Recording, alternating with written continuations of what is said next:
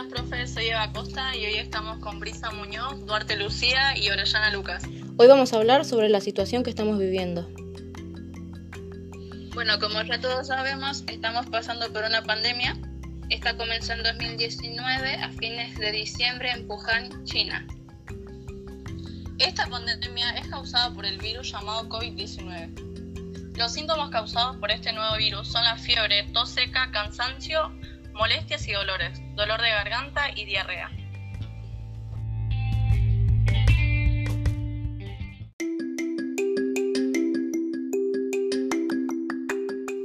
¿Están de acuerdo con la cuarentena? Hasta cierto punto. ¿Por qué? Porque no todos contamos con las mismas posibilidades. Bien. ¿Qué piensan sobre la irresponsabilidad de la gente? Mm. Que no se cuidan ellos mismos y por lo tanto no nos cuidan a nosotros.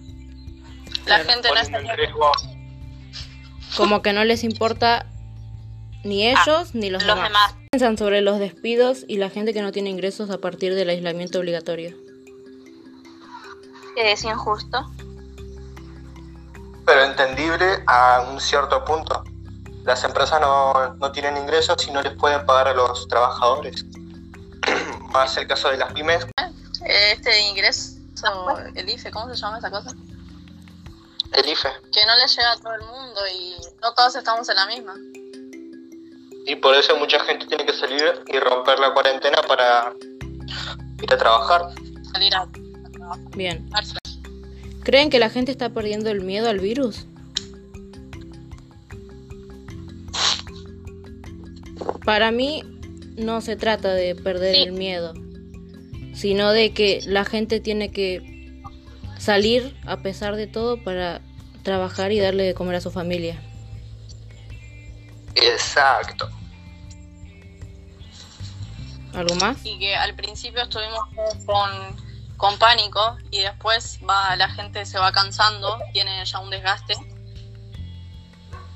Lo hace hace que la gente salga, tiene que rebujarse, ¿no? Ujú. ¿Estoy de acuerdo?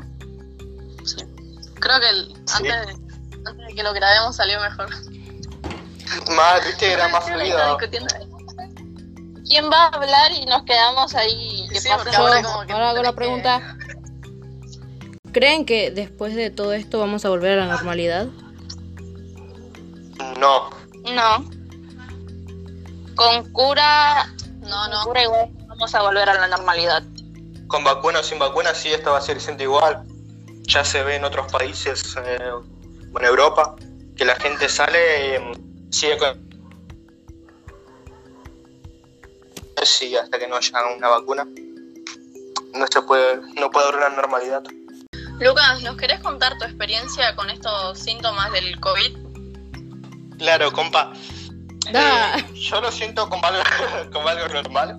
No siento que sea una cosa de otro mundo. Eh, sí, la tos es muy fuerte. Ayer también no podía dormir, me agarró un ataque. Estuve llorando media hora sin poder respirar. Ah, no sé. Y ayer fui, ayer fui al, al hospital. Estuve esperando 55 minutos bajo el frío. Temblaban mis pies y salen a decirme que no tienen el aparatito, no sé cómo se llaman, los hisopos esos para hacer los test. Sí. Tenía que haber vuelto hoy, pero como no me quise arriesgar de vuelta, dijo voy el lunes. Así ya me dan los resultados para mi cumpleaños. Espero que sea una buena noticia.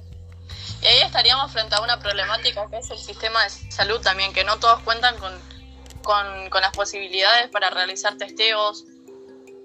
Ujú. Ah, averigué en un laboratorio eh, el testeo para hacerlo por un método privado, ¿viste? Y me Sí. quieren cobrar 6 lucas, que yo creo que es demasiado para algo que te lo hacen gratis en un hospital. Sí, de eso Exacto, y aparte los resultados están en, en el mismo día en uno público que en uno privado. Exacto, en el privado me dijeron que tardaba 5 días porque tienen eso de, de hisopado, no sé qué. Bueno, profe, espero que lo haya disfrutado. Fue algo medio improvisado, queríamos, eh, no sé cómo era, intercambiar opiniones. Creo que algo salió. La verdad quisimos hacer algo que salga más fluido, charlar. más relajado. Sí.